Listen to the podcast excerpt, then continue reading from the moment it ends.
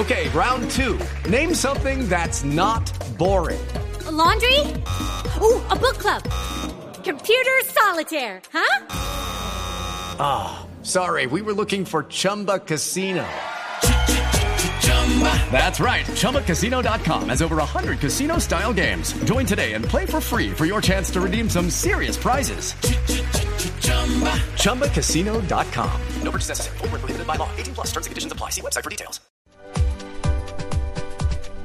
Y María Clara, Tito, María Clara y Tito, eh, esta actividad, más que una invitación para entretenimiento y demás, es una invitación para conocer un lugar muy lindo de Colombia y segundo, para disfrutar de un festival que tal vez no le guste a todo el mundo, pero que definitivamente ha sido reconocido eh, no solamente dentro de Colombia, sino en en el resto de los países. Es el Festival de Música Religiosa de Popayán, que este año celebra los 50 años. Eh, debo decir además que Popayán eh, tiene muchísimo para celebrar porque en su Festival de Música Religiosa tienen un ambiente muy lindo y son las campanas, tienen nueve campanarios, eh, uno que es bastante sonoro y hacen sonar la campaña, la campana como entre 40 personas y es bastante, bastante lindo. Sin embargo, pues lo lindo y lo, lo interesante de toda la noticia es que en el, en todo el tema de la celebración se van a presentar este año Obviamente en el tema, en la semana de Semana Santa, eh, va a haber una apertura, un concierto de campanas el 19 de marzo, que es el que le digo que va a participar 40 músicos y personas que las harán sonar, pero la apertura obviamente del certamen es cuando comienza realmente la Semana Santa, que es el domingo 24 de marzo. En, durante toda esta semana se van a presentar artistas de Francia, de España, de Estados Unidos, de Rusia, de México, claramente de Colombia, y hay unos con muchísimo renombre, violinistas, también directores rusos y sopranos. Eh, que vienen a presentarse en este festival que ha sido de alto reconocimiento y que definitivamente, aunque a muchos no les guste la música religiosa o de pronto en, en la Semana Santa no sigan eh, como todas las actividades que se hacen en los católicos en Semana Santa, pues también vale la pena conocer Popayán y darse cuenta de por qué es una ciudad tan reconocida por este festival, qué es lo que tiene eh, el Festival de Música Religiosa de Popayán.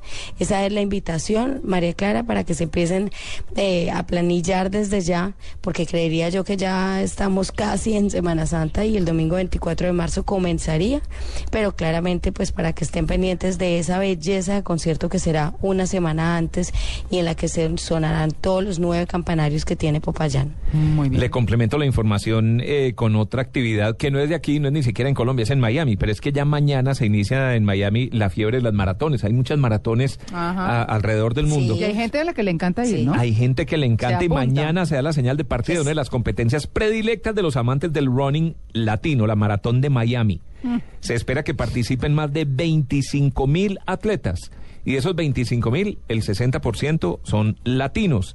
Va a haber gente de México, Venezuela, Puerto Rico y Colombia.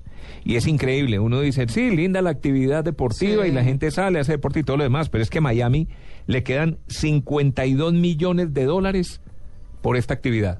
Uy, claro, es que yo no, es que al lado de los que corren María Clara. Sí, se van a hacer en Medellín se hizo la, la maratón por primera vez este año, el, año pasado, perdón, en el 2012, em, se hizo la primera maratón que fue la Maratón de las Flores y hubo mucha gente extranjera y lo que dejó este evento para la ciudad fue bastante alto, tanto que ya se está planeando la segunda y se está planeando pues obviamente con mejores cosas porque pues hubo problemas con el agua, por ejemplo, recuerdo que cuando se hizo hubo problemas con la repartición del agua y demás, sin embargo fue un evento muy importante para Medellín porque se empezó a abrir, es la, única que se ha hecho en Colombia, porque se hace normalmente es una media maratón en muchas ciudades de, de, Colombia, pero la maratón en sí fue la primera que se hizo y fue la maratón de las flores. En todo, una vez terminó la feria de las flores, se hizo la maratón, que fue ahí como para que todos pasaran el guayabo corriendo.